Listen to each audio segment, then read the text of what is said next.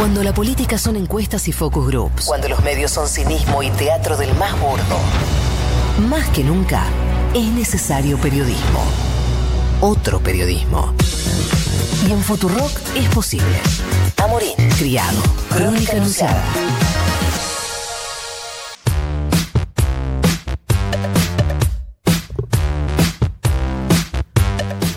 18 minutos pasan de las 10 eh, de la mañana, 13 grados, 3 décimas es la temperatura en la ciudad de Buenos Aires. Estamos haciendo Crónica Anunciada, estamos en Futurock y estamos hasta las 12 del mediodía. En este hermoso programa nos vamos a charlar con Poli Sabates porque hoy es el día de la inmigración, ¿verdad?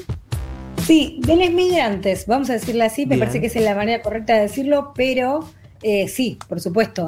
4 eh, de septiembre, Día de los Migrantes en la Argentina, y tenemos que hablar de este sector porque eh, primero porque están en una situación muy, muy complicada y después porque constituyen aproximadamente, yo no lo sabía, me enteré ayer investigando sobre el tema, un 5% del total de la población del país, lo cual implica estimativamente 2.200.000 eh, personas en la Argentina. Un montón eh, y con problemáticas específicas que no siempre están atendidas del todo, por no decir que hay grandes déficits en materia de eh, migrantes en la Argentina, pese a que la Argentina es un país con políticas eh, muy saludables y, muy respetuosas para quienes deciden venir a vivir acá, con las leyes eh, de migración que el macrismo intentó derribar, pero que, bueno, durante los gobiernos anteriores de Néstor y Cristina Kirchner se había fortalecido a tal punto que se habían convertido en referencia a nivel internacional.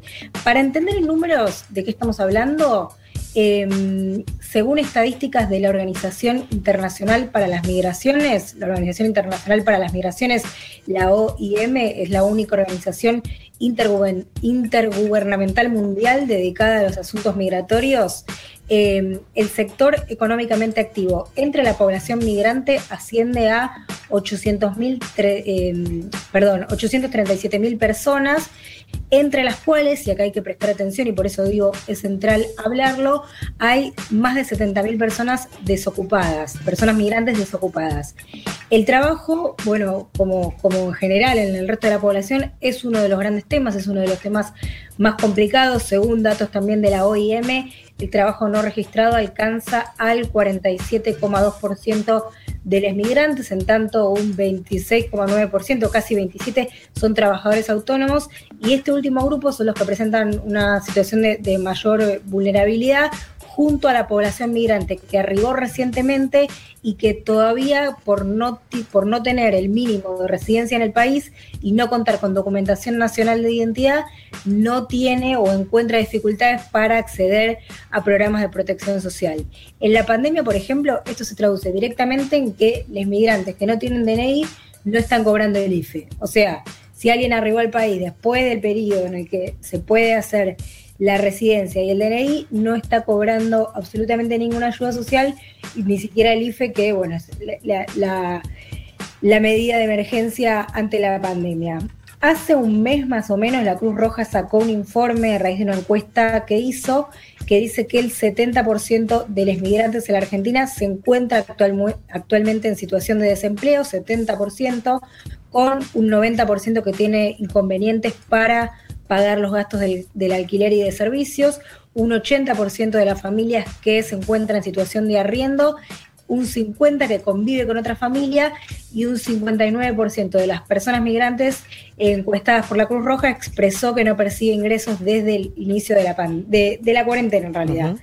Eh, bueno, son todos datos que nos permiten ver que realmente es una situación muy, muy, muy complicada y que en un día como hoy, que se conmemora el Día de los Migrantes, no hay tanto para festejar, sino más bien lo contrario. Según esta última encuesta que les contaba de la Cruz Roja, el 80% de los migrantes son venezolanos y me da pie ese dato para escuchar el primer testimonio que tenemos preparado para hoy, que es de justamente un eh, migrante venezolano, el es Quintín Rodríguez, comunicador social, eh, integrante voluntario de la Asociación de Venezolanos de la República Argentina, y él me explicaba ayer algo muy básico y muy interesante que quiero compartir con ustedes. Eh, lo escuchamos ahí, Quintín Rodríguez, entonces esto nos decía. Porque aunque es verdad que las necesidades de la comunidad migrante son a veces muy específicas, referidas eh, sobre todo a la documentación, a los recursos, al acceso al trabajo, a la protección para no ser explotada, a la afectación psicológica y emocional que puede estar viviendo, yo prefiero aprovechar esta oportunidad para decirles a todos que si revisamos cuáles son las necesidades más apremiantes de la, de la población migrante, si la vemos muy a fondo, veremos que muchas de estas no distan demasiado a la necesidad de cualquier persona nacional, porque son necesidades básicas como la alimentación, la seguridad, la salud, un lugar para vivir, la oportunidad de crecer, de ser respetado, de ser aceptado. Lo que cambia es el acceso a la cobertura de esas necesidades, las leyes que deberían protegerle. Y no me refiero solamente a Argentina, sino al mundo entero. Lo que cambia para mí es el sentido que muchas veces le damos equivocado al adjetivo migrante, que no define a la persona como ser humano, porque lo que se define al inmigrante es una situación de vida que está viviendo esa persona en un momento determinado. Así que eh, yo creo que quisiera como invitar a que la próxima vez que eh, digamos persona migrante, no le demos tanto énfasis a la palabra migrante, pero sí a la palabra persona, porque todos somos personas que tenemos derechos, que tenemos deberes, necesidades y que podemos aportar desde nuestro lugar, incluso si ese lugar es la migración. Y la gran mayoría de las personas que han migrado tenemos muchas ganas de aportar a los países que nos han recibido, porque sabemos que también recibimos muchísimo de ellos. Bueno, ahí estaba Quintín Rodríguez, él es venezolano, comunicador social, colega, trabajaba en radio hasta hace poquito entiendo, y además, em, bueno, además de ser integrante voluntario de la Asociación de Venezolanos en la República Argentina, es quien impulsa una cuenta de Instagram que invito a seguir, que es, bueno, arroba diario de EMI, es una narración gráfica de una historia de migración. Y él, bueno, a mí me, sorprendió lo que me decía Quintín, no lo había pensado, pero ahora me parece muy claro. Eh, cuando hablamos de persona migrante, lo primero que tenemos que tener en mente es que es una persona. La, situación de migración viene después, por supuesto, que en esta columna y, cuando se abordan las problemáticas con políticas públicas específicas, eh, tiene, hay que hacer un corte en el sentido de que son estadísticas distintas, pero lo que él decía es muy claro, nuestras necesidades son las necesidades básicas, comer, eh, dormir, tener un lugar para vivir, tener trabajo, tener seguridad. Lo que cambia, decía él, es el acceso, la, capacidad de acceso que tenemos a eso.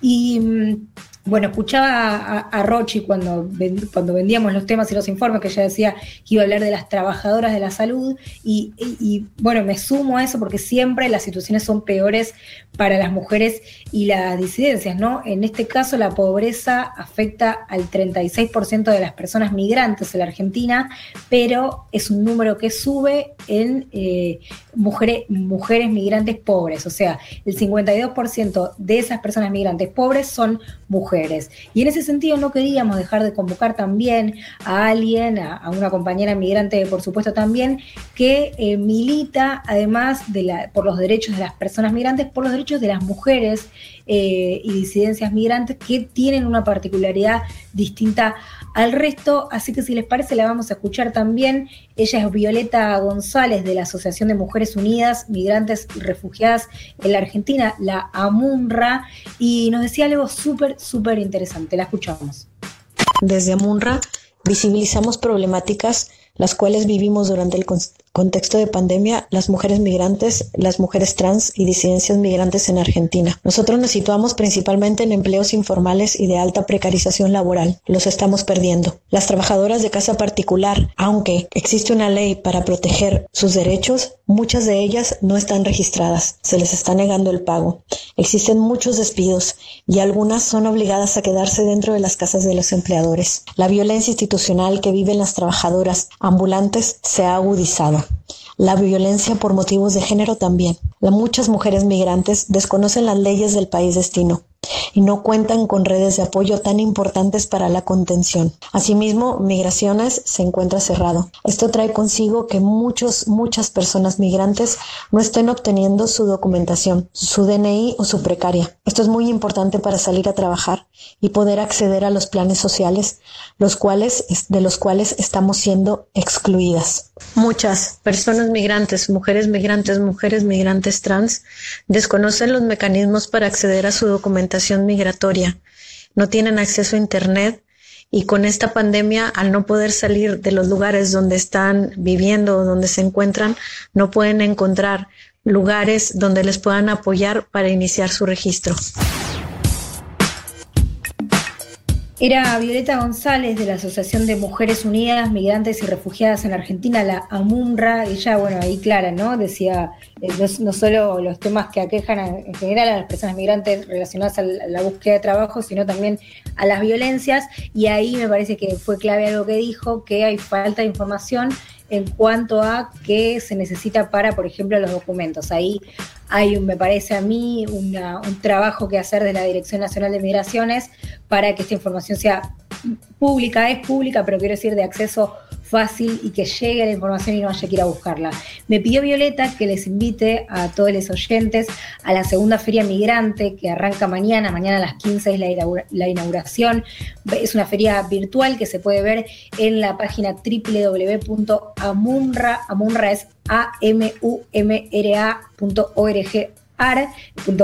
eh, que es una feria donde va a haber más de 60 mujeres y disidencias migrantes con sus productos en este contexto de, eh, cuarentena y de falta de oportunidades laborales, bueno, que pueda estar ahí eh, mostrando sus productos, sus emprendimientos en Internet es muy clave. Va a estar activa la feria desde mañana hasta el 31 de diciembre en esta página, así que invitarles. Y quiero cerrar con esto, un, último testimonio que agradezco muchísimo realmente que, que nos hayan mandado, es, como les decía antes, de alguien de la OIM. La OIM como les decía, que es la única organización intergubernamental mundial dedicada a los asuntos migratorios, tiene más de 160 oficinas en todo el mundo, y nos grabó un testimonio Gabriela Fernández, que es la jefa de la oficina de este organismo en la Argentina, eh, que organismo que está trabajando con otras organizaciones para incorporar la temática migratoria a los planes de respuesta y para actuar ante las necesidades humanitarias de las personas migrantes en el contexto de COVID-19 y también después, por supuesto.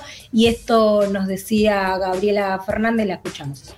Observamos con cierta preocupación el impacto diferencial y el impacto contundente que está causando la pandemia y la crisis económica en las condiciones de vida de las, eh, de las personas migrantes. Eh, más allá de esto, existen oportunidades de mejora en la, en la inclusión de las personas migrantes que resultan también necesarias y urgentes. Em, un ejemplo de ello es, eh, y que desde OIM promovemos y, abogamos, es la extensión al acceso de programas de protección social para las personas migrantes, como el IFE, el ingreso familiar de emergencia, que actualmente eh, está restringido para aquellas personas migrantes con menos de dos años de residencia en el país.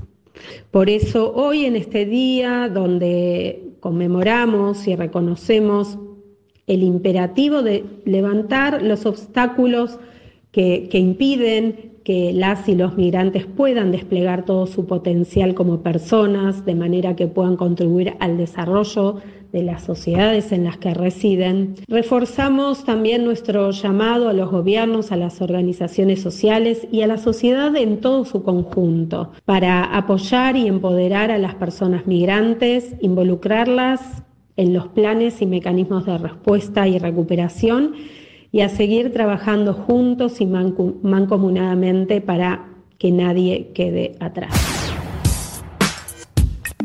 Era Gabriela Fernández, jefa de oficina de la OIM Argentina. Bueno, con esto cerramos el informe. Voy a repetir el, Instagram de, de, Quintín, el primer eh, testimonio que escuchamos es Diario de Emi, Emi como, no sé, como si fuera Emilia. Eh, diario de EMI todo junto y este informe de la OIM con los datos de la OIM que, les contaba recién lo pueden encontrar en la página de, ONU Argentina, en la página de Naciones Unidas, en la, versión argentina. Ahí está, está entre los primeros archivos subidos, es un informe de la semana pasada. Bueno, eh, a todos los que están escuchando, feliz día, pero sobre todo feliz día de lucha para seguir incorporando derechos y para seguir siendo reconocidos como eh, con, el pleno de sus derechos aquí en el suelo argentino desde acá esta contribución para hacer un poco más visible su problemática y ojalá que pronto mejore, que se reviertan las desigualdades y que podamos vivir todos en igualdad como, como realmente queremos y por el país que soñamos. Excelente, como siempre, Poli Sabates en Crónica Anunciada. La realidad nos atraviesa, nos duele, nos moviliza. Crónica Anunciada. Otro periodismo es posible.